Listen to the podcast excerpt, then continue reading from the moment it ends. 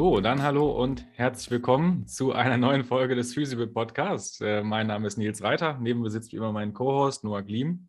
Wir freuen uns, dass du wieder zuhörst. Wir haben heute einen neuen Gast für dich eingeladen und zwar haben wir den Georg Sub bei uns. Georg ist Physiotherapeut und ähm, internationaler Dozent im McKenzie-Konzept.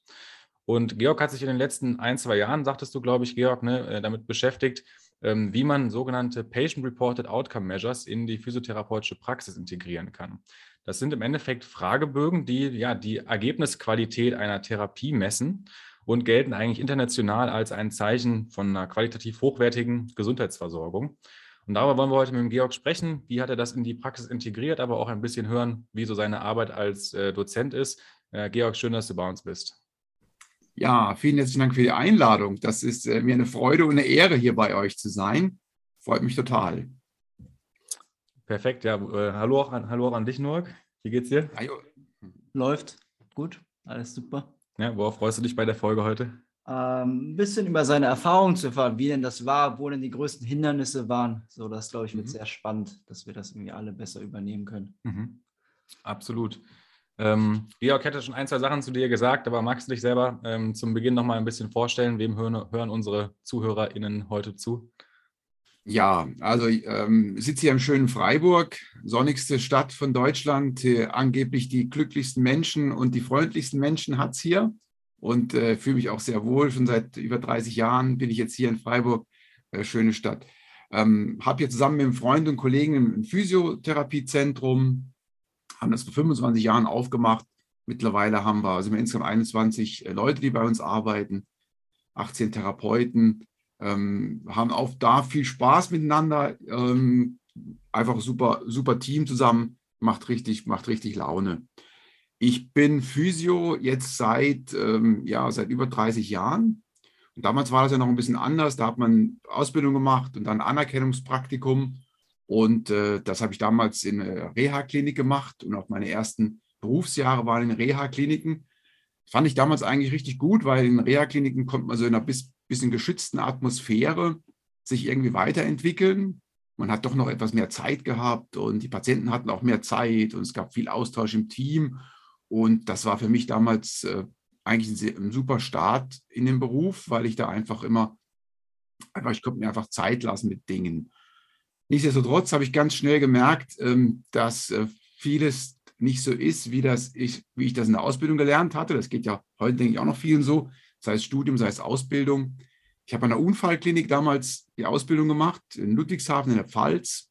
Wirklich richtig gute Physioschule ähm, für die damaligen Verhältnisse. Und äh, ich war dann richtig gut so in allem, was Narben hatte. Ja, Unfallklinik, ne, klar. Danach, ich habe mich sehr wohl gefühlt, wenn Patienten reinkamen und hatten irgendwo eine Narbe dann wusste ich genau, ja, da muss ich ran, äh, da ist Knie geht nicht, Schulter, sonst was, Rücken, alles super. Und da war ich richtig gut drin. Ähm, ich habe dann aber gemerkt, schon in der Reha-Klinik, in der ersten, im Anerkennungspraktikum, es wird immer dann schwierig, wenn zum Beispiel ein Patient reinkam und äh, irgendwie sich in den Rücken gefasst hat und gesagt, mir tut es hier weh. Und da war eben keine Narbe. Oder jemand kam und hat gesagt, der Ellbogen tut mir weh. Da war eben auch keine Narbe und da war auch kein Sturz. Und ab dann wurde es dann irgendwie etwas komplizierter. Und ähm, ich habe halt gemerkt, naja, ganz so einfach ist das, ist das nicht so ohne Narbe und so. Und nach einem Jahr hatte ich eigentlich die Schnauze voll und ich wollte kein Physiotherapeut mehr sein. Und habe dann die Stelle gewechselt, beziehungsweise habe meine erste richtige Stelle angetreten. Man denkt ja immer so, ja, neue Stelle, neues Glück, alles wird besser. Natürlich startet man erstmal super euphorisch und da war ich auch so nach einem Jahr, dass ich gemerkt habe, nee, also das ist ähm, eigentlich das alles Quatsch, was ich hier mache. Ähm, Hauptsache, ich bin nett zu den Leuten und äh, was ich mache, ist ziemlich egal und so weiter. Und äh, war dann auch einigermaßen frustriert, weil mir so der rote Faden gefehlt hat, damals in meinem beruflichen Leben zumindest mal. Und dann ich, bin ich mehr oder weniger durch, ja nicht durch Zufall, schon durch eine Empfehlung, bin ich auf dem McKenzie-Kurs gelandet bei Tom Bürgi, ein Schweizer Kollege, der in Neuseeland lebte und noch lebt. Und äh, Riesenkurs, 50 oder 60 Leute in einem großen kalten Raum. Und äh, der Kurs hat alles verändert. Also da, ich bin da, Das war einfach geil. Ähm, Tom hatte auf dem Kurs vier Patienten. Tom konnte bei keinem einzigen Patienten sagen, was er hat. Er konnte keinem einzigen Patienten helfen. Und ich fand es absolut super, weil was Tom gemacht hat, war absolut nachvollziehbar, völlig logisch, hat einen roten Faden gehabt. Er hat sich super um den Patienten gekümmert, um die Patienten gekümmert, hat alles richtig gemacht. Er hatte einfach vier unglaublich komplexe, schwierige Patienten. Heute muss ich sagen, Tom war sehr fair zu diesen Patienten, weil die hatten alle kein muskuloskeletales Problem, hatten alle andere Probleme und er war aber so fair, sie auf der Bühne nicht irgendwie zu outen oder irgendwelche Dinge zu explorieren, die da nichts zu suchen hatten. Hat mich total überzeugt, die Art und Weise, wie er das gemacht hat. Für mich war völlig nebensächlich, ob das jetzt erfolgreich war oder nicht. Das ist ja auch Quatsch, du kannst nicht jeden heilen. Aber ich bin montags dann los in die Praxis und habe bei jedem Patienten das gemacht, egal was er hatte. Knie, Rücken, Schulter, Nacken. Ich habe jeden Patienten mit diesem McKenzie-System untersucht, weil mir das alles so logisch war und habe natürlich viele Katastrophen erlebt, eben aber auch zum Glück auch Erfolge und habe dann diese Geschichte weitergemacht, so mit äh, Ausbildung in Deutschland und dann später erst Diplomausbildung in den USA. In Minnesota war das damals 99. Ja, und äh, da bin ich auch hängen geblieben bei McKenzie. Ich unterrichte das jetzt seit, äh, 2000, seit, seit 2000, seit 2016, 17 auch international, vorher so in Deutschland, Schweiz, Österreich. Und ähm, ist für mich immer noch das, was dem, was richtig sinnvoll ist, am nächsten kommt, muss ich sagen.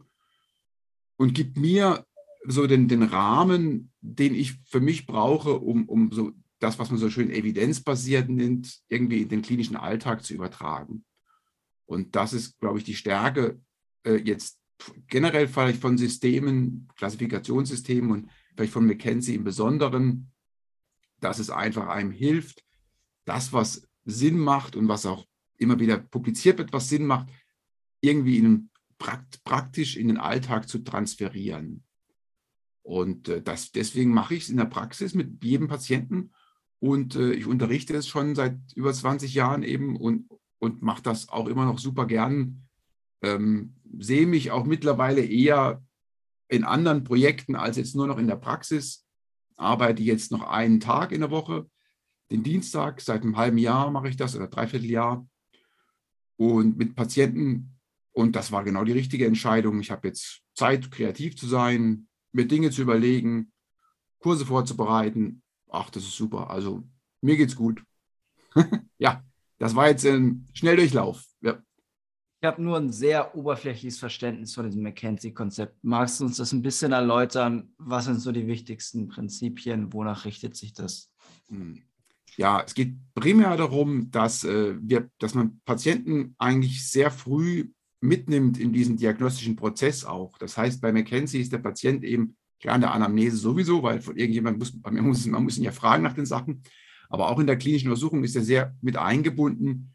Ähm, einige von, von, den, von den Zuhörern und Zuhörerinnen kennen vielleicht so dieses System der, der repetierten Bewegungen. Also im McKenzie-System testen wir Bewegungen ganz oft hintereinander, nicht nur einmal, um zu sehen, ob sich was verändert und auch, damit der Patient auch ähm, realisiert, ob sich was verändert und wie bestimmte Haltungen und Bewegungen auf seine Beschwerden einen Einfluss haben.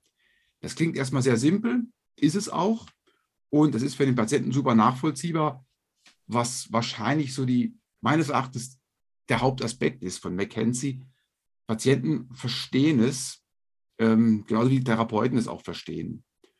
Und ähm, also es geht viel um Patienten mit einbeziehen. Es geht eben darum, primär nicht anatomische Diagnosen zu machen, sondern erstmal zu schauen, gibt es bestimmte klinische, äh, klinische Gesichtspunkte, die mir helfen, Patienten zu, zu kategorisieren, zu klassifizieren in bestimmte Untergruppen und dann zu schauen, was kann der Patient oder die Patientin selbst machen.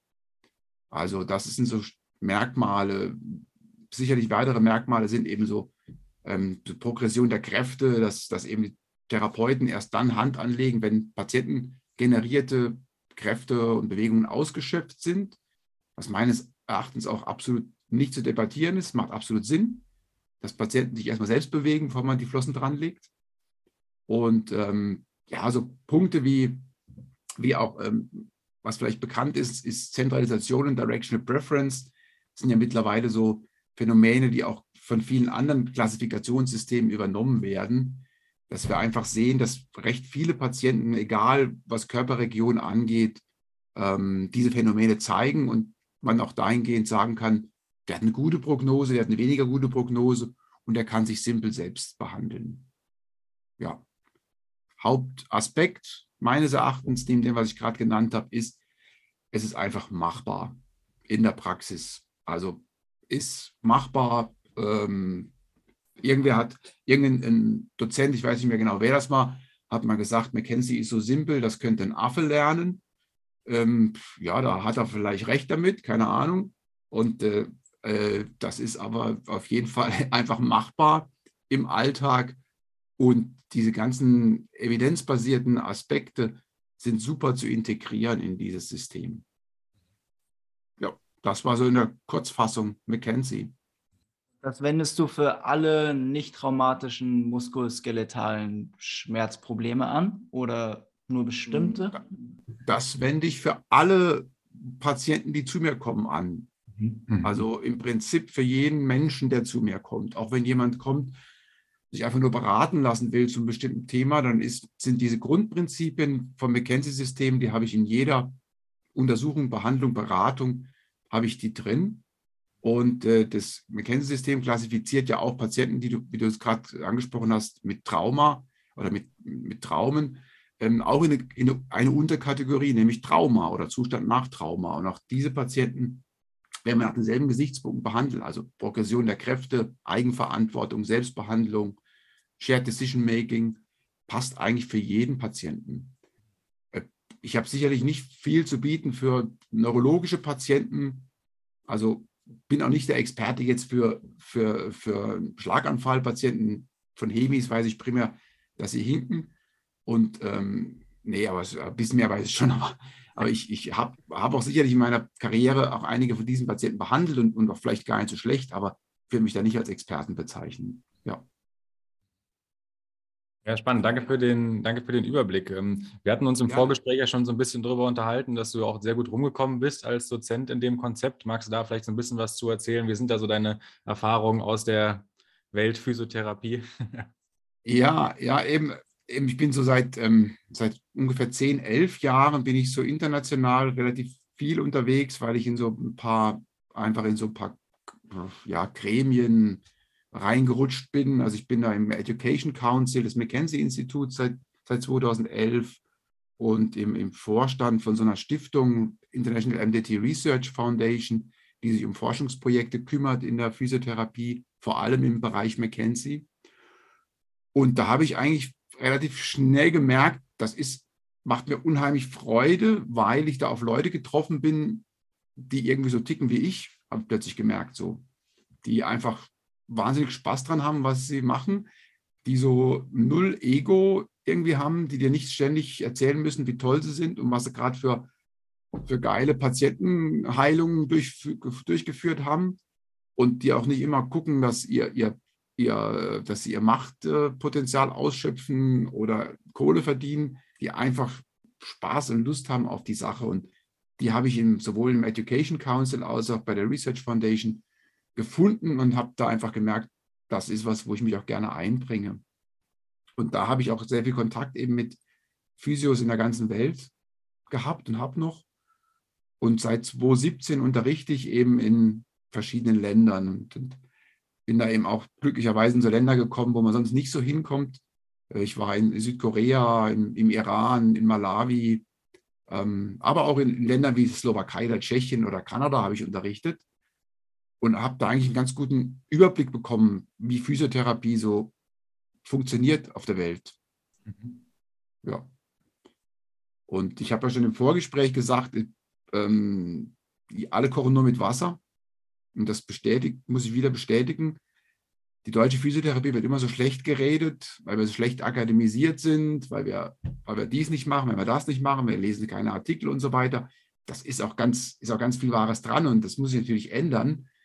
Aber in anderen Ländern ist das auch nicht alles so toll. Also die Akademisierung allein heißt noch nicht, dass das im, praktischen Alltag alles so gut umgesetzt wird. Das heißt überhaupt nicht. Und passt eigentlich sehr gut zu der Sache. Gestern kam ein Artikel von ähm, Jed Cook und ähm, Stephen George, glaube ich, war dabei, Jason Benasiuk, über ähm, Procedural Drift kam raus. Ich habe bisher nur das Abstract gelesen, ich bin noch nicht an den Volltext rangekommen, aber die beschreiben da eigentlich genau das Problem. Nämlich Procedural Drift beschreibt eine, eine, den Zustand oder Umstand, dass man von einem Verfahren abweicht und im, im Gegensatz zu Procedural Fidelity, also Treue zu einem Verfahren, dass man von einem Verfahren abweicht. Und Sie beschreiben da in so, einem, so einer Art Editorial ist es, ähm, ist Problematik, dass eben Kliniker oft abweichen von initial ähm, evidenzbasierter Therapie aus verschiedensten Gründen dann vielleicht davon wegkommen im Laufe der Behandlung oder relativ schnell davon wegkommen. Und äh, verschiedene Sachen, verschiedene Umstände mögen dazu beitragen, vor allem wenn es ein bisschen komplizierter wird. Und ich glaube, das ist, das ist echt ein Punkt, so dass man immer davon ausgeht, dass diese, jemand liest einen Artikel oder ähm, äh, ist irgendwie in Diskussionsforen drin lernt irgendwas auf dem Kurs von, von und das heißt dann automatisch, das macht der oder die auch so. Und das ist nicht so. Das ist auch nirgends auf der Welt so. Das habe ich in allen Ländern erlebt, ähm, dass es immer dann interessant oder auch schwierig wurde, wenn dann wirklich der Patient vor dir sitzt im Raum. Und das ist das eine. Und das andere ist, dass mich diese Leute auf den großen Bühnen nicht mehr, nicht mehr so ähm, sage ich mal, äh, begeistert oder begeistern schon, aber das überzeugt mich nicht mehr. Also wenn so große Stage-Performances gemacht werden, wenn dann irgendjemand auf der Bühne einen Patienten irgendwie befragt und behandelt und alles ist so toll und alles ist so klar, das ist eine super Show, aber das hat mit dem, was in der Praxis passiert, nicht viel zu tun. So viele Aspekte, die da dann eine Rolle spielen. Und auf der anderen Seite ist es so, dass auch diese Stage-Performance-Leute dass die auch im Prinzip eigentlich erstmal ihre Outcomes zeigen müssten. Und mich beeindrucken da Leute wie mein Freund und Kollege Mark Warnecke viel mehr. Mark ist jetzt schon 70 oder über 70 und Mark hat schon vor 20 Jahren oder noch länger äh, angefangen, Outcomes zu messen mit seinen Patienten.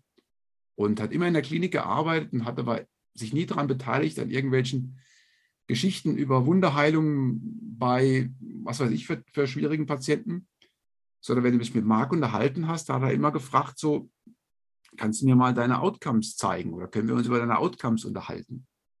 Und ich, am Anfang fand ich ihn erstmal so ein bisschen unverschämt. Es fragt nämlich nach meinen Outcomes. Und dann hat er relativ bald schon gefragt, ja Georg, wie, wie misst du denn eigentlich deine Outcomes? Was, was macht ihr denn bei euch so? Und naja, und das bringt uns, glaube ich, zum nächsten Thema, über das wir gerne reden möchten. Ne? Gut, also da fühlt man sich ja auch schon in seiner Privatsphäre als Therapeut so ein bisschen erstmal angegriffen vielleicht. Ne? Absolut also, so. Ich glaube, ja, ich glaube, da haben wir auch als als deutsche Physiotherapeuten, wir kennen auch dieses viele Supervision haben zum Beispiel auch gar nicht so richtig. Ne? Äh, da sind wir häufig auch schon äh, nervös, wenn jemand dann zu uns in die Behandlung kommen möchte und mal wirklich guckt, was wir dann da machen. So, ne? Ja, absolut, absolut. Das ist ja, da fühlt sich ja keiner so, da kommt jemand in unser Wohnzimmer, ne? Da ja. fühlt sich ja keiner so wohl damit. Und, und diese Frage so nach, nach den Outcomes oder äh, wenn du gefragt wirst, bei wie viel Prozent deiner Patienten wird es eigentlich besser und so, äh, da schluckst du erstmal, ne? Mhm. Das sind mhm. auch so Fragen, wo man, die man nie gestellt kriegen möchte. Mhm. Ähm, aber ich kann dir sagen, oder ich kann euch sagen, da, da, kann, da können sie im Rest der Welt, können viele da auch nicht so viel mit anfangen. Also was Outcomes angeht, sind wir sicherlich hinten dran, muss man ganz klar sagen. Aber das läuft auch in anderen Ländern nicht so perfekt. Mhm. Also von, von dem her, wie die erfasst werden und wie regelmäßig die erfasst werden. Und mhm. Therapeuten und Therapeutinnen in anderen Ländern, die wissen mehr Bescheid über Outcome-Messung und über Patient-Related Outcomes und die Fragebögen sind ihnen geläufiger und die haben vielleicht einen Stapel bei sich in der Praxis. Und aber so dies im, im, im Gro, glaube ich, da ist das auch nicht alles so Gold, was glänzt. Ja. ja magst du da vielleicht erstmal nochmal so ein bisschen drauf eingehen? Also, was sind eigentlich Prompts und ähm, ja, wie, wie, wie, wie wendest du oder wie können wir die in der Praxis gut anwenden? Also ich glaube, wir, wir Physios oder wir Kliniker, wir sind ja gewöhnt, eher so diese CROMs, also Clinician-Related Outcome Measures anzuwenden. Also wir, wir messen alles Mögliche, wir erheben Befunde in, klinisch oder auch in der Anamnese, wo wir was aufnehmen, was die Patienten sagen und was wir auch später im Wiederbefund vielleicht abfragen können und so Geschichten. Und äh, Patient-Related Outcomes sind eben, wie du vorhin schon gesagt hast, in, in der Einleitung eben ähm, Angaben, die vom Patienten oder von der Patientinnen selbst gemacht werden zu ihrem Gesundheitszustand, wo sie einfach aus ihrer Sicht beschreiben, in, mittels äh, validierter und standardisierter Fragebogen, Fragebogensysteme, wie es ihnen so geht. Und je nachdem, was für ein Patient-Related Outcome Measure man nimmt, sind das dann eben ähm, welche, die, die eher so regionsspezifisch sind. Also viele von euch werden den zum Beispiel Roland Morris Disability Questionnaire kennen oder ODI, Oswestry Disability oder vielleicht fürs Knie den COS, äh, Knee Osteoarthritis Outcome und so weiter, die, die regionsspezifisch sind, also auf bestimmte Regionen beziehen und prinzipiell, im Prinzip Funktionsfragebögen sind. Also gerade, gerade beim Rücken geht es ja oft um Funktionsfragebögen, dass man einfach rauskriegen möchte, wie sehr ist der Patient eingeschränkt und wie, was gibt er selbst an Einschränkungen an. Und dann gibt es auf der anderen Seite diesen, diese generischen Instrumente, die eben nicht regionsspezifisch sind, sondern, sondern viele verschiedene sogenannte Domains abdecken. Eben nicht nur physische, körperliche äh, Geschichten, sondern eben auch den psychosozialen Bereich zum Beispiel mehr abdecken. Und dann aber eben Körper, also Körper- regionsunspezifisch sind, äh, für alle Patienten sozusagen angewandt werden können. Und, und mich hat dieses Thema oder uns in der Praxis hat dieses Thema schon seit über 20 Jahren beschäftigt. Wir haben es dann relativ früh schon versucht, irgendwie gut zu machen. Wir haben dann schon in den, äh, ja, eigentlich tatsächlich so in den Ende der 90er angefangen schon mit Fragebögen. Wir haben damals dann so Roland Morris Disability Questionnaire, Heidelberger Kurzfragebogen und so Geschichten haben wir schon angefangen. Primär erstmal bei Rückenpatienten Später dann sind Visa A, weil wir viele, viele Achillessehnenpatienten haben, viele Sportler. Und wir sind halt, und dann haben wir teilweise auch mit patientenspezifischen Functional Scales gearbeitet, die wir so dann so selbst übersetzt haben, so unsere eigenen Bögen gemacht haben. Und wir sind eigentlich regelmäßig daran gescheitert. Über die Jahre immer wieder daran gescheitert. Äh, der ganze Papierkram und äh, wie, wann füllen es die Patienten aus? Wie werte ich es nachher aus? Und was mache ich damit und wie mache ich, stelle ich sicher, dass jeder das kriegt. Und äh, im Prinzip sind wir immer wieder, immer wieder gescheitert und haben immer wieder Anläufe versucht. Also war relativ frustrierend. Und ähm, ja, und, und, wir haben dann schon seit Jahren geguckt, was gibt es denn digital? Wir wollten einfach irgendwas Digitales haben. Wir sind weg von Papier. Patienten müssen das am besten zu Hause schon ausfüllen. Und am besten, äh, bevor sie zu uns kommen, am Rechner oder am Smartphone oder sonst irgendwas. Und da sind wir relativ schnell auf, auf Foto gekommen. Das ist ein Programm, was im englischsprachigen Raum sehr, ähm, also sehr gut äh, ähm, etabliert ist. Foto steht für Focus on Therapeutic Outcomes. Das äh, ist ein super Programm, was perfekt für äh, physiotherapeutischen Bereich ist, was äh, eben auch für diesen Bereich entwickelt wurde, was wirklich um um Funktionen geht, aber auch Psychogeschichten eingebaut werden, was ähm, als, als äh, CAT-System funktioniert, also Computer Adaptive Testing. Das heißt, dieses System ist intelligent. Patienten geben bestimmte Antworten und das System sucht dann die nächste Frage aus nach der Antwort.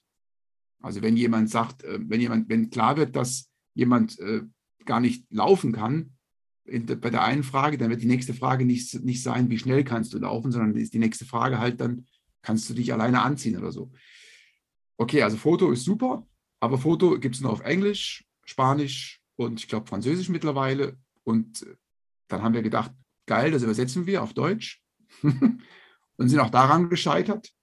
Ähm, auch unter anderem auch, weil Foto, also diese, diese äh, Gesellschaft, äh, auch nicht wirklich Interesse daran hat, es zu übersetzen. Die sind happy mit ihrem englischen Teil und das ist auch alles zu viel Arbeit. Und ähm, ich kenne Mark Warnecke und Daniel Deutscher gut, die da als, als ähm, Consultants tätig sind. Und ich weiß auch von Ihnen, dass das Rieseninteresse nicht besteht, das jetzt noch in andere Sprachen zu übersetzen. Das haben wir dann eben auch aufgegeben und haben dann geschaut, was gibt es denn sonst noch. Und dann sind wir auf, auf Heartbeat gestoßen. Das ist eine deutsche Firma, ein, war vor einigen Jahren ein Start-up, was natürlich dann im Rahmen von, was dann so alles kam mit Digitalisierung und, und in der Medizin und so weiter, ziemlich durch die Decke ging. Und Heartbeat bietet eben eine Plattform, ähm, um, um Prompts zu erheben. Und dann haben wir uns bei Heartbeat schlau gemacht und, und haben dann erstmal festgestellt, wie das ist, wenn man so als Physios irgendwo in den Bereich kommt, wo eigentlich sonst nur Kliniken tätig sind und wo Firmen dann irgendwie nur gewöhnt sind, wahrscheinlich mit Millionen zu jonglieren. und ähm, aber wir sind im Endeffekt sind wir bei Heartbeat super glücklich geworden und haben jetzt und nutzen jetzt seit anderthalb Jahren dieses System bei uns in der Praxis und haben uns da entschieden, eben nicht für Region, körperspezifische, regionspezifische Fragebögen, sondern haben uns ein Fragebogensystem ausgesucht, was wir bei allen Patienten anwenden oder bei allen Patienten nutzen. Und das ist Promise 29. Und da haben wir jetzt wirklich schon richtig viel Erfahrung. Wir haben jetzt in den letzten eineinviertel Jahren knapp ungefähr 1500 Verläufe von Patienten jetzt dokumentiert. Ja, und ich kann sagen, es ist einfach absolut super. Ähm, ist genau, was ich mir die letzten 30 Jahre erträumt habe. Und mein Wunsch äh, wäre es, bevor ich in Rente gehe, dass vielleicht Outcome-Messungen in Deutschland in der Physiotherapie sich mehr durchsetzen. Und ich hoffe, dass wir da so mit unseren Erfahrungen auch ein bisschen zu beitragen können. Heißt nicht, dass jeder jetzt Heartbeat und, Promise nutzen muss, aber ich glaube, dass wir da momentan recht am Anfang schmerzliche Erfahrungen gemacht haben und jetzt richtig, richtig gute Erfahrungen, ähm, ja, die ich auch gern weitergebe. Deswegen sitze ich ja jetzt hier mit euch. Ja, das fanden wir auch ein sehr schönes Ziel, was du da formuliert hattest, auf jeden Fall. Ähm, magst du da nochmal so ein bisschen drauf eingehen? Also vielleicht ähm, dann, wie läuft das genau ab, wenn jetzt der Patient in die Praxis kommt? Ähm, wie oft werden diese Fragenbogen erhoben? Ähm, was macht ihr am Ende mit den Daten? Vielleicht diesen Prozess nochmal so ein bisschen genauer darstellen. Mhm. Ja, also wenn, wenn bei uns ein Patient sich anmeldet in der Praxis, passiert ja mittlerweile eigentlich fast ausschließlich telefonisch oder über unser Kontaktformular äh, auf der Website oder E-Mail, dann wird er ähm, sofort gefragt, ob es für ihn okay ist, wenn wir ihm einen Link schicken zu ein paar Gesundheitsfragen, die es den Therapeutinnen und Therapeuten ähm, ermöglichen, einfach ein besseres Bild zu kriegen, die auch den Patienten helfen, das ein bisschen einzuschätzen für sich selbst. Da sagt schon mal eigentlich die Mehrheit ja. Natürlich hat man immer so ein paar Quer-, Nix- und sonst was Denker, die dann gleich sagen, oh Gottes Willen, meine Daten. Aber ähm, die kriegen es halt nicht dann, dürfen trotzdem zu uns kommen natürlich. Die Patienten kriegen dann einen, einen, Link nach Hause geschickt. Also die werden, Patienten werden ins System eingegeben, Patienten kriegen dann einen Link äh, zu, ähm, zu dieser Plattform. Die können auf dem Smartphone, Rechner, was auch immer, sich da einloggen. Sie brauchen einfach nur ihr Geburtsdatum und klicken sich dann durch diese äh, Fragen von Promise 29 durch. Und das, dann landet der ausgefüllte Fragenbogen bei uns wieder in, im System. Und die Therapeutin, der Therapeut ähm, die die Patientin dann be, ähm, behandeln, betreuen, gucken sich das vorher schon mal an, bevor der Patient kommt. Dann erheben wir nach zwei Wochen ein Interims-Follow-up, ungefähr nach zwei Wochen. Das heißt, der, die Patientin, der Patient kriegt die gleichen Fragen nochmal geschickt.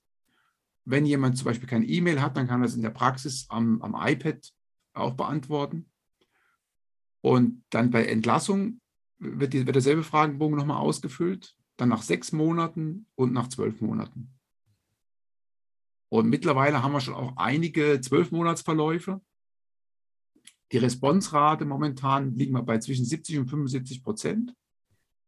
Was ähm, das Verrückte war, ich, äh, ich bin in manchen Dingen ziemlicher Schlamper, aber bei manchen auch ein Perfektionist. Ich Verrückte war, ich war super unzufrieden mit dieser Responsrate und habe dann mal nach letztes Jahr im September ein äh, längeres Gespräch gehabt mit den Heartbeat-Leuten und die waren plötzlich alle ganz baff und völlig beeindruckt von diesen 70, 75 Prozent, weil sie sagen, in der Orthopädie hast du normalerweise 50 Prozent, höchstens. Responsraten von 70, 80 Prozent hast du nur in der Onkologie, wo die Patienten einfach mehr committed sind, wo sie einfach mehr drin sind und auch diese ganzen Fragegeschichten so ähm, besser beantworten oder lieber beantworten. Und Ja, und ab da ging es mir besser. Ne? Also ich habe auch mal von außen so dieses Feedback gebraucht, ach, ist gar nicht so schlecht, was ihr macht. Und äh, jetzt bin ich eigentlich mit diesen 70, 75 Prozent Response-Rate äh, super happy. Ja. Was sind so die, was würdest du sagen, was sind so, habt ihr da Erfahrung mit, was sind so da die, die häufigsten so Dropout-Gründe, äh, warum Patienten dann nicht antworten? Ähm, also manchmal ist es einfach, sind simple technische Sachen, irgendwas landet im Spam, gibt es tatsächlich immer wieder. Und weil das eben so, ähm, keine Ahnung, vielleicht irgendwie ihre Gesundheitsfragen ist irgendwie dann blöd behaftet oder sowas. Ähm, das ist manchmal die Sache. Leute vergessen es einfach tatsächlich. Manche denken auch, ähm, ach, jetzt kommt schon wieder die Befragung, die habe ich doch erst ausgefüllt. Dann hat vielleicht äh, die Therapeutin, der Therapeut vergessen, dem Patienten zu sagen, Mensch, Sie kriegen nochmal einen Bogen nach zwei Wochen und am Ende und so weiter. Also manche schnallen es einfach nicht. Auch manchen ist es doch einfach zu doof. Ähm, so von, von dem her, ich versuche immer so ein bisschen Feedback zu kriegen von Patienten, die das nicht machen. Am Anfang waren wir da auch noch etwas euphorischer. Da haben wir jeden Patienten dann auch extra angerufen und gesagt, würden Sie bitte noch den Fragebogen ausfüllen und so. Das machen wir einfach jetzt nicht mehr. Das System schaltet jetzt automatisch die Erinnerungen ab. Also Patienten kriegen fünf Erinnerungen an ihre Befragung. Und wenn die nach dem fünften Mal nicht geantwortet hat, dann äh, stoppt das System automatisch die Befragung. Also wäre mal ein Projekt, genau zu gucken, woran scheitert es, dass Leute nicht antworten. Aber da unsere Responsrate insgesamt so hoch ist, viel höher als der Durchschnitt, glaube ich, wäre das irgendwie Quatsch, dafür jetzt Energie zu vergeuden. Es gibt tatsächlich ein paar, die, die das äh, ganz furchtbar finden, dass wir sowas machen. Also von diesen 1500 Verläufen jetzt kann ich so spontan ungefähr zehn Leute nennen, die einfach das ganz schlimm finden. Äh, einer ist auch gar nicht zu uns gekommen, weil er das ganz furchtbar fand, dass er da einen Fragebogen gekriegt hat vorher. Das sind so Einzelfälle, die einem natürlich dann nahe gehen. Vor allem, weil du ja denkst, Mensch, du machst was Gutes und du bist so du machst genau das, was eigentlich sein soll, und dann kriegst du plötzlich so Antworten wie, jetzt soll ich einem Computer sagen, wie es mir geht, und wir hätten wohl den Beruf verfehlt, und es ist ja alles ganz schlimm, was wir machen. Und ja, aber das muss man einfach in Relation setzen, ist dann einer von 1500. Ja, aber so insgesamt, ähm, das funktioniert echt gut. Ja. Mal so ein bisschen darauf eingehen, also welche, welche Fragen werden da den Patienten gestellt in dem Promis 29? Mhm. Also Promise 29 hat acht Domains und da sind äh, und jede Domain äh, und das sind sieben Domains mit jeweils vier Fragen und eine Domain ist einfach die ähm, numerische Schmerzskala. Und das sind dann, äh, diese sieben Domains setzen sich zusammen aus erstmal die Fragen zu, zum körperlichen, zu körperlichen Aspekten. Also das ist körperliche Funktion, Schmerzbeeinträchtigung und ähm, dann auch so soziale Rollen. Das sind so klassische Dinge, die so abgefragt werden. Und klar, der, die Schmerzskala kommt natürlich auch zur, zur körperlichen äh, Domain dazu. Dann haben wir auf der anderen Seite haben wir aber auch ähm, Anxiety, also Angst, Depression, Erschöpfung und Schlaf. Und gerade diese Aspekte sind so wichtig, wissen wir ja mittlerweile auch aus der Forschung. Ähm, und die, die decken wir ja oft in der Physiotherapie so gar nicht ab. So. Also fragen wir unsere Patienten nach Angst, nach Depression, Schlaf, ja, okay, das schon mal öfters noch, aber Erschöpfung sind auch keine Fragen, die wir so stellen. Und da ist sehr schön, dass eben Patienten, die jetzt den Promise 29 ausgefüllt haben, kommen zu uns und wir haben gleich einen Überblick, wie geht es diesem Menschen in, in der Gesamtheit und jetzt nicht nur, wie geht es dem Knie oder was macht das Knie. Das, das also gibt uns eine äh, auch eine sehr gute Startposition, um Patienten auch vielleicht mal direkt darauf anzusprechen. Also wenn wir in den Raum reingehen, ich, ich unterhalte mich mit den Patienten, dann gucke ich mir, wir haben in jedem Raum eine Arbeitsstation, da gucke ich mir kurz den Promise 29 an und sage, ja, Sie haben ja gesagt, ich sehe hier von, aus, den, aus den Antworten, dass Sie sich Sorgen machen. Ist es richtig? Ja. Ja, und machen Sie sich Sorgen wegen der Geschichte, wegen Sie jetzt zu mir kommen oder ist was anderes? Möchten Sie mit mir darüber reden? Das macht den Einstieg viel einfacher, als irgendwie in der Behandlung irgendwann mal zu sagen, so, ah, haben Sie eigentlich Ängste und sind Sie erschöpft und so. Das, ähm, der Einstieg ist, ist viel sanfter und ähm, in diese Geschichte. Das ist ein Riesenvorteil. der zweite Riesenvorteil von Promise jetzt gegenüber zum Beispiel den klassischen, wie man oft so sagt, Legacy-Formaten, also die, die typischen Funktionsfragebögen und so, ähm, ist der Zeitfaktor. Also zum Beispiel, wenn du einen Kurs ausfüllst, einen Kniebogen, brauchen die Patienten Minimum 10, 12 Minuten dafür. Äh, bei Promise bist du in fünf Minuten, vier, fünf Minuten durch. Das geht recht schnell. Und dadurch, dass es so ein, so ein äh, Computersystem ist, ähm, kannst du dich einfach durchklicken. Das ist also auch zeitlich, auch für Patienten, ist ja auch eine Belastung, wenn die jedes Mal so Fragebögen und oh, wieder Viertelstunde an dem blöden Fragebogen sitzen. Das geht bei Promise äh, recht schnell. Ja. Ähm, und wie macht ihr das mit den, mit den Therapeuten dann? Also du hast gesagt, du kommst quasi in den Raum rein und dann kannst du einen kurzen Blick drauf werfen. Ist das also auch wirklich so einfach, dass man das schnell überblicken kann? Oder plant ihr das extra, dass die Therapeuten eine Zeit haben, wo die sich die Ergebnisse vorher anschauen können? Also wie macht ihr das so organisatorisch in der, in der Praxis? Ja, und das, das spricht jetzt ganz wichtige Punkte an, nämlich so, wie ist die tatsächliche Umsetzung dann? Mhm. Also das Wichtigste ist, sich klarzumachen, dass Routinen zu verändern in der in der Praxis, ich denke in jeder Praxis, das ist echt immer eine, eine Riesenaufgabe einfach. Und die Routine so zu verändern, dass ein Therapeut in den Raum reingeht, der Patient setzt sich hin, zieht sich um oder was auch immer. Und in der Zeit klickt man schon mal kurz am Rechner auf Promise oder auf Heartbeat und schaut sich kurz mal den Bogen an. Das braucht schon mal eine Weile, bis das einfach funktioniert. Wenn das dann irgendwann im Kopf und in der Routine drin ist, ist das super. Und das ist also da, da arbeiten wir auch immer noch dran, das ist immer noch nicht perfekt. Und die Therapeutinnen und Therapeuten haben jetzt nicht besonders, nicht gesonderte Zeit, das zu machen, sondern es gehört einfach zur Behandlung dazu. Also wir haben in der Praxis, wir haben immer wieder Zeiten zwar, wo die Therapeutinnen und Therapeuten in Teams zusammen Patienten besprechen, da können sie sowas auch mal noch anschauen, jeweils eine Stunde in der Woche. Aber im Prinzip sollte diese, dieses sich mit Promise beschäftigen eigentlich dazugehören zur Patientenzeit. Und es passiert ja auch nicht in jeder Behandlung, sondern vielleicht in der ersten und vielleicht in der vierten oder so, wenn man die Interims-Follow-ups anschaut. Es ist zeitlich wirklich überschaubar. Und die Darstellung ist sehr übersichtlich. Also Heartbeat hat da recht einen guten Job gemacht, stellt sehr schnell ähm, das dar, indem es so eine, so, eine, Reihenfolge darstellt von den, von den ähm, Domains, die am auffälligsten sind und das sogar noch farblich ein bisschen kennzeichnet.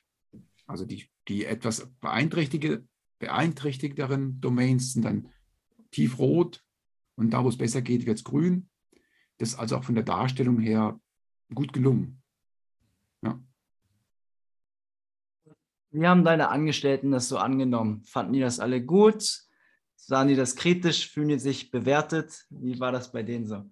Ähm, das ist, äh, also tatsächlich untersuchen wir das gerade in, in eine, eine, Masterstudentin, die Nele macht gerade ihre Masterarbeit mhm. ähm, bei uns zu diesem Thema. Was, äh, was bedeutet das für die Therapeuten, äh, diese, diese Implementierung von, von, von Broms, von, in dem Fall Promise, in die Praxis? Da macht sie Interviews, eine qualitative Studie. Also wird sehr spannend. Die ist jetzt gerade dran. Da hoffen wir auch, dass wir dann ähm, nächstes Jahr vielleicht das Ganze veröffentlichen können. Schauen wir mal. Und das, da gibt es äh, zu dieser zu deiner Frage, ähm, da gibt es so, so Wellen. Also als wir das ein, wir haben so eine Kick-Off-Veranstaltung gemacht, letztes Jahr im Oktober, um alle erstmal davon zu begeistern. Und da war die Begeisterung auch tatsächlich absolut da. Es fanden alle geil, also fanden sie alle super und wir machen was und sind hier Vorreiter und positiv. Und das kam dann aber schnell, die Realität kam dann, als man gemerkt hat, Mensch, das muss man halt schon auch noch was anderes noch denken und so und noch mehr Arbeit und hin und her. Und es gab dann immer wieder Ups und Downs. Und ganz wichtig war fürs Team das ständige daran erinnern, penetrant sein, ähm, einfach jemanden haben, der dir immer wieder auf die Füße tritt. Hier hast du schon in Promise reingeschaut, schau dir die Heartbeat-Daten an. Im Plan steht dann immer drin, Eingang, Heartbeat, also neuer, neuer ähm, zu den Patienten gibt es einen neuen Fragebogen und so eine Kollegin hat den Job, das einfach zu überwachen und den Therapeutinnen und Therapeuten immer einen Plan zu schreiben. Hier, Herr Meier, Eingang Heartbeat, Frau Müller, äh, bitte erinnern und so. Und das ging immer, es gab Auf und Abs. Und ich habe dann auch letztes Jahr im September mal so eine anonyme Umfrage in der Praxis gemacht bei meinem Team, wo dann aber klar wurde, dass es mittlerweile, dass mittlerweile einfach alle den Nutzen sehen und auch, auch Spaß dran haben. Ja, und es gibt immer wieder Aufs und Abs und es gibt immer wieder Zeiten, wo es, wo es vielleicht schwieriger ist, sich daran äh, ähm, festzumachen, was wir fest, was, oder das durchzuziehen. Was wir gemerkt haben, war Kolleginnen und Kollegen, die nach der Einführung von Promise kamen, die waren, die hatten damit eigentlich viel weniger Probleme, weil es für die einfach von Anfang an zur Jobbeschreibung dazugehört hat. Es war klar, wenn du hier im Puls anfängst, dein Ablauf ist, da gehört einfach Heartbeat dazu, Schrägstrich Promise. Und für Kollegen, die schon seit 15 Jahren bei uns sind, war das halt wirklich eine Umstellung. Und von dem her, aber ich glaube, da muss man einfach dann als Chef oder als Verantwortlicher dann einfach so zum einen Verständnis zeigen, auf der anderen Seite eben auch wirklich penetrant sein. Und äh, dann letztendlich nutzt es uns allen. Ja.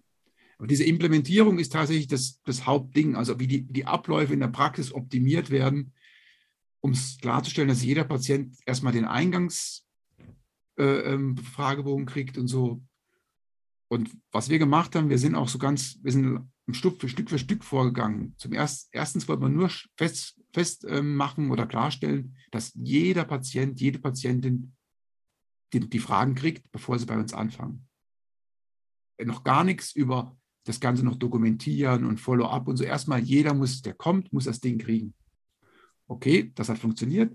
Jetzt gucken wir, dass jeder, der kommt, auch nach zwei Wochen Interim kriegt. Okay, das funktioniert auch. Jetzt schaut doch bitte, dass die Entlassbefragung auch rausgeht. Das Einzige, was die Therapeuten machen müssen, ist äh, die Interimsbefragung, Initialisierung, initialisieren und die Entlassbefragung. Den Rest macht das System alles selbst. Also Follow-ups dann, die gehen automatisch und so weiter. Ja. Und äh, das war, war, wie gesagt, ein Auf und Ab, aber jetzt sind wir, glaube ich, gerade eher so beim ziemlichen Auf. Wie war denn das für dich als Chef? Also wir müssen jetzt nicht hier über konkrete Zahlen sprechen, aber es, es klingt ja schon nach einem finanziellen und auch organisatorischen Mehraufwand. Ist das handelbar für jede Praxis? Geht das nur bei so großen Praxen? Was ist so dein, deine Erfahrung damit? Das hat mit der Größe der Praxis, denke ich mal, überhaupt nichts zu tun. Ich glaube, da muss man auch vorsichtig sein, sich immer so zu verstecken hinter Größe und Kleine und so weiter. Ähm, natürlich sind das enorme Kosten gewesen und sind es auch immer noch, ähm, die aber ja, die, die wir aber gerne tragen, weil wir dahinter stehen. Also von dem her, es ist ein zeitlicher Aufwand natürlich, äh, die ganzen, ganzen Meetings, die wir da haben, wo das Team einfach zusammensitzt, das ist für, jeden, für diejenigen, die damit arbeiten, ähm, die das Ganze noch kontrollieren, nochmal ein zeitlicher Aufwand. Natürlich für uns als Chefs auch nochmal ein zeitlicher Aufwand. Und es ist ein ordentlicher finanzieller Aufwand. Also Heartbeat ist, ist nicht billig. Es ist ein, das ist ein professioneller Laden, die machen das richtig gut, aber die verlangen auch richtig Geld. Und ähm, wir sind auch die erste Praxis überhaupt in Deutschland, die damit arbeitet. Und Praxis meine ich nicht jetzt nur Physio, sondern generell Praxis. Wir waren die, letztes Jahr die Ersten, die damit in einer, außerhalb von Kliniken oder chirurgischen Zentren gearbeitet haben. Mittlerweile gibt es, glaube ich, noch eine weitere Praxis, die damit arbeitet. Aber es ist generell ein System, was eher von Hospitälen, also von Kliniken eingesetzt wird. Unter anderem wahrscheinlich auch wegen der Kosten. Wenn, wenn die das. Mh. Na, wie, wie ist eure Praxis äh, ähm, organisiert? Also habt ihr einen 20-Minuten-Takt, 30-Minuten-Takt? Wie ist so euer Kassen-Privat-Patient-Verhältnis? Also das sagt ja auch immer was aus über die Leistungsstärke von, ja, bei, so, bei solchen ja. Themen. Ne? Ja. Also wir haben 30-Minuten-Rhythmus. Mhm. Wir haben ungefähr 30, 20, 30 Prozent Privatpatientenanteil. Mhm. Ja, sowas in der, in der Kante. Und mhm. ähm, klar, aber aber wir haben, denke ich mal, wir haben normale Umsätze, also eher wahrscheinlich im Verhältnis zu unserer Größe und zu allem eher ein bisschen schlechter, weil wir relativ große Praxis haben. Wir haben fast 500 Quadratmeter, mhm. ähm, aber, aber, haben nur neun Einzelräume und äh, großen Trainingsbereich und äh, regelmäßige Fortbildungszeiten für unsere Therapeutinnen und Therapeuten, regelmäßige Teamsitzungen und, und eben der 30-Minuten-Rhythmus. Aber es funktioniert.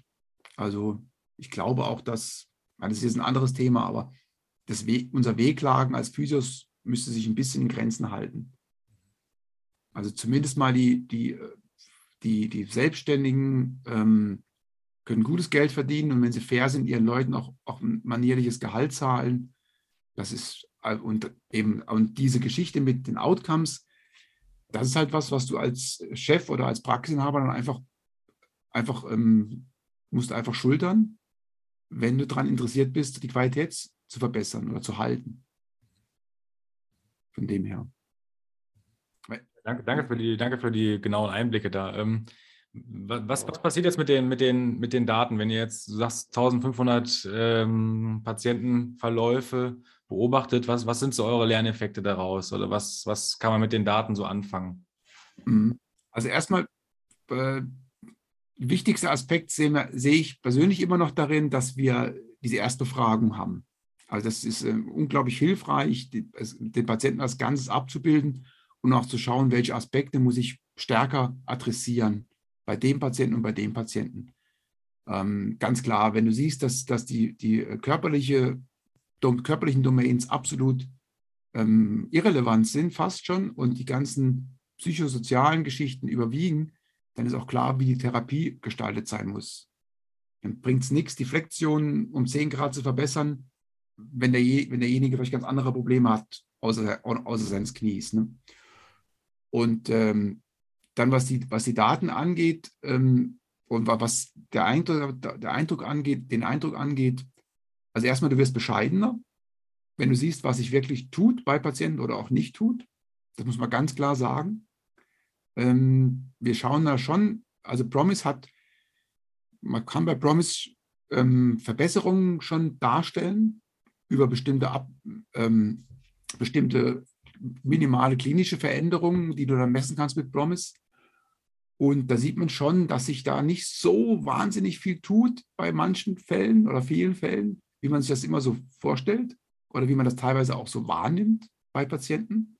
Dass die eigene Wahrnehmung des Therapeuten, der Therapeutin, teilweise auch die Darstellung der Patienten und das, was der nachher Promise zeigt, kann durchaus mal differieren. Ähm, Langzeit-Follow-ups haben wir jetzt ja doch schon einiges über ein halbes Jahr bis ein Jahr.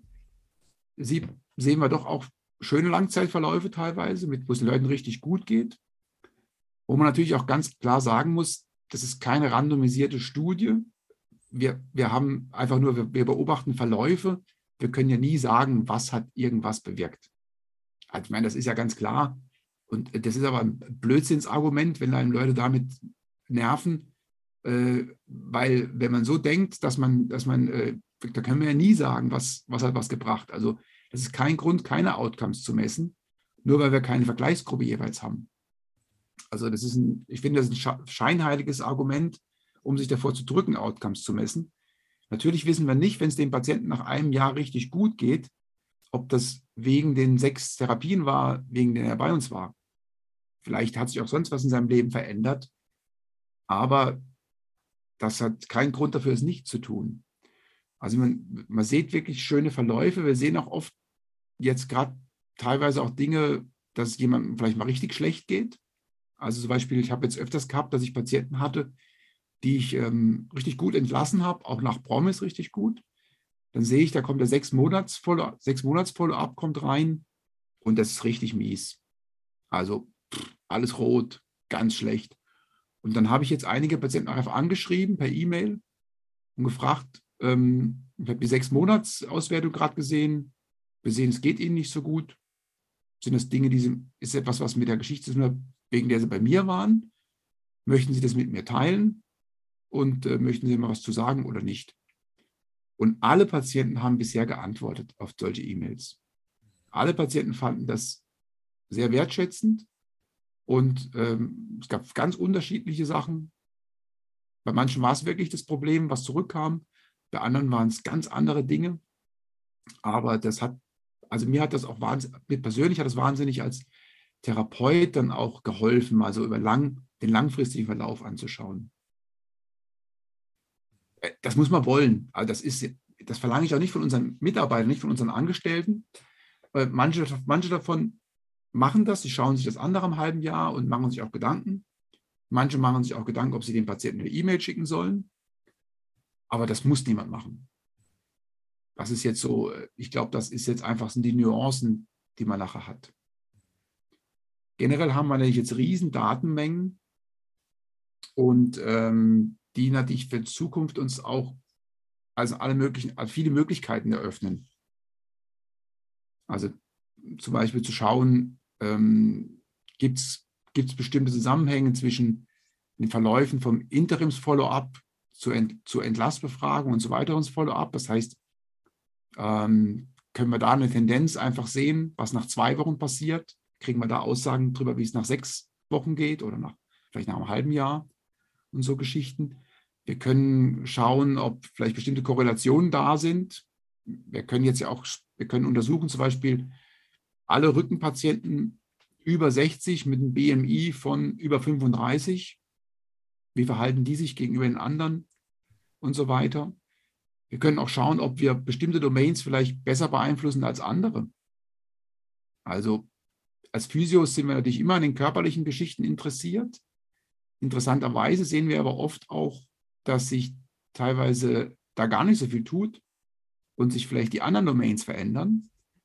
Wir sehen aber teilweise auch, dass sich körperlich sehr viel tut, der oder diejenige aber trotzdem noch erschöpft ist, schlecht schläft, Angst hat, depressiv ist. Wo wir einfach sehen müssen, wie wirken wir, können wir darauf wirklich einwirken. Und ähm, das finde ich ja super interessant auch so. Ja. Also da, gibt ja auch ganz viele Möglichkeiten, dann die eigene Versorgungsqualität irgendwie zu reflektieren und irgendwie auch, auch ne, Ne, nah am Patienten dran zu bleiben und auch so eine unterstützende Funktion einzunehmen. Also ja, finde ich richtig ja, gut. Das, hm. das, alles konnten wir doch bisher gar nicht. Und das alles ja. kann doch das Gros der Physios überhaupt nicht. Ich will das jetzt überhaupt nicht äh, geringschätzen oder schlecht reden, was, was so gemacht wird. Und ich glaube, wir haben ganz viele motivierte und, und, super ausgebildete Leute in Deutschland und überall auf der Welt. Aber ähm, wenn wir unsere Outcomes nicht kritisch anschauen, was soll das dann alles? Mhm. Ein Gedanke, den man, den man außer sich nicht noch vor Augen halten muss, wenn ich mir Studien durchlese, dann lese ich in diesen Studien immer, wie bestimmte Interventionen wirken. Und diese Wirkweise der Interventionen, die wird immer anhand von bestimmten Outcomes dargestellt. Und bisher muss man doch sagen, ich weiß doch überhaupt, ich kann doch diese Studien ganz schlecht in meinen Alltag übertragen, weil ich diese Outcomes überhaupt nicht messe. Ich kann ja überhaupt nicht gucken, wie bin ich denn im Verhältnis zu diesen Studien? Oder kann ich diese Studien irgendwie auf meinen klinischen Alltag übertragen? Also meine, die externe Validität von randomisierten Studien, müssen wir nicht drüber reden, ist, ist oft mies. Aber generell, also wir, wir haben überhaupt keine Vergleiche.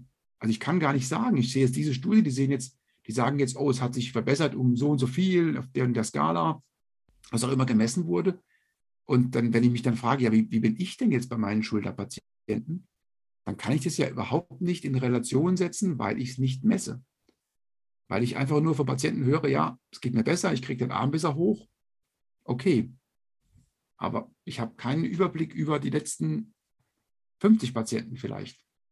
Und das möchten wir erreichen, indem wir jetzt diese Outcomes regelmäßig messen.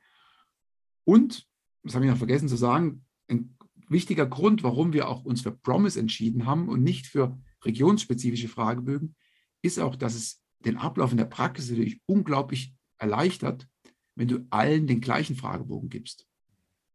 Wenn die Rezeptionskraft oder derjenige, der Termine macht, nicht noch nachfragen muss, ja, wo tut es genau weh und ah, dann muss ich jetzt den Kurs schicken, muss ich den Host schicken, muss ich den Visa A schicken, sondern jeder Patient kriegt Promise und so können wir auch die Befunde untereinander vergleichen. Also wir können wir können die Ergebnisse unserer Schulterpatienten mit den Ergebnissen der Rückenpatienten sehr gut vergleichen, weil wir dasselbe Instrument messen ähm, in der, der Outcome-Messung, also dasselbe Instrument in der Outcome-Messung benutzen. Ja, also ihr merkt schon, ich bin, bin auch immer noch begeistert von der Geschichte und äh, würde das wirklich jedem empfehlen, sich da ein bisschen mit zu beschäftigen das macht super Laune, macht super Spaß und äh, es ist auch für unser Selbstverständnis, denke ich mal, ganz wichtig. Und wir haben dann, wir, wir müssen auch endlich mal Zahlen in der Hand haben, um zum Beispiel auch mit Kostenträgern zu verhandeln.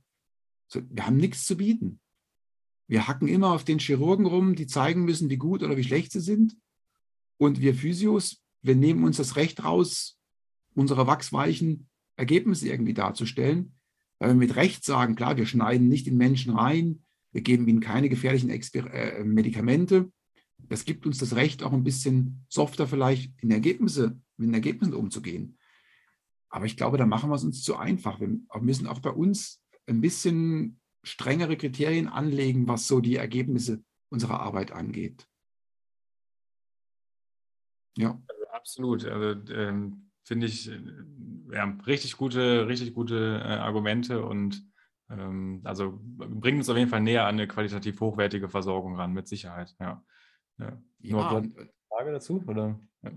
Erstmal passt. Mhm. Ähm, wolltest du noch was ergänzen, Georg?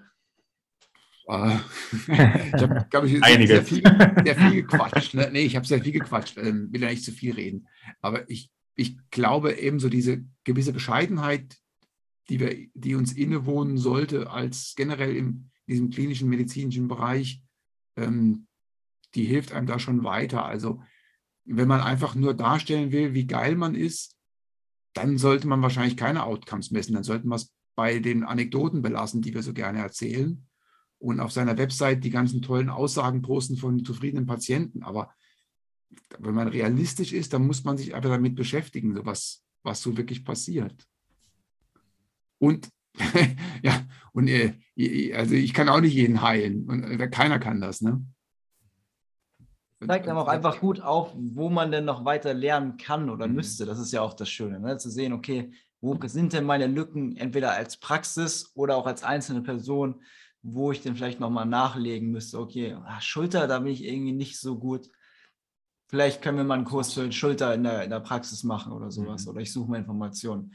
Das mhm. macht es ja auch nochmal viel klarer, da einfach mehr zu sehen, oh ja, es geht noch weiter, ich kann mich immer weiterentwickeln. Ich finde das mhm. schön. Ja, absolut. Und, und was mir persönlich wirklich sehr hilft, ist ähm, so diese nach, nach zwei Wochen oder drei Wochen, ich mache es abhängig von, wie oft der Patient kommt, diese Interims-Follow-ups, um dann auch mal kritisch zu hinterfragen, ja, geht das jetzt wirklich in die richtige Richtung? Weil ich habe, Herr Mayer, ich habe gesehen, da hat sich eigentlich gar nichts geändert bei diesen Angaben und so. Ne? Und ähm, von dem her. Und das, das verbringt mir persönlich, also ich persönlich habe davon sehr, sehr viel. Und ich bin gespannt auf diese ähm, qualitative Studie, die jetzt bei uns gerade läuft, was eben da rauskommt, wie die Therapeuten das ähm, sehen und wie sie das umsetzen und so weiter. Und ich werde mich da als, als Chef natürlich nicht so einbringen. Ich bin da, ich äh, betreue diese Masterarbeit, aber klar, den ganzen Teil mit den Angestellten macht ja nicht alles die Masterstudentin. Aber ich glaube, es wird eine spannende Geschichte. Ähm, sie wird ungefähr zehn, zwölf Interviews führen. Und wir hoffen, dass das auch eine schöne, schöne Veröffentlichung nachher wird, dass wir das mit anderen teilen können. Ja. Ähm, vielleicht noch, wir haben ja, du hast ja immer verschiedene Programme jetzt besprochen, auch verschiedene Anbieter hat es am Anfang auch genannt von solchen Möglichkeiten. Ähm, Gibt es irgendwelche ja, alternativen Umsetzungsmöglichkeiten zu Heartbeat jetzt, die du ähm, realistisch findest oder gut findest für, für unterschiedliche Praxismodelle vielleicht auch oder sowas? Kannst du dazu vielleicht noch ein bisschen was sagen? Ja. Ich meine, das, das Einfachste ist natürlich immer noch die Papierfragebögen. Mhm. Und äh, wer, wer absolut nicht digital unterwegs ist, wer im analogen Bereich sich wohlfühlt, das ist ja schon viel besser als nichts zu machen. Und ich glaube, wenn man eine Praxis hat, die super organisiert ist, mit einer Rezeptionskraft, die ständig da ist und das auch alles gut managen kann, dann ist das sicherlich auch eine Alternative. Also ich glaube, bevor man nichts macht, ist das viel besser als nichts. Also das will ich nicht kleinreden. Und ich würde da auch, auch jedem dazu raten, nur ein Instrument zu wählen. Also vielleicht patientenspezifische funktionelle äh, ähm, Skala oder sowas, was man bei jedem Patienten einsetzen kann.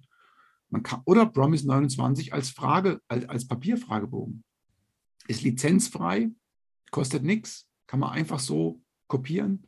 Ähm, die Promise-Initiative ist 2004 in den USA entstanden uh, und, und mit, mit, den besten Vorsätzen. Und es gibt auch Promise Deutschland, sehr aktives, aktiver Haufen.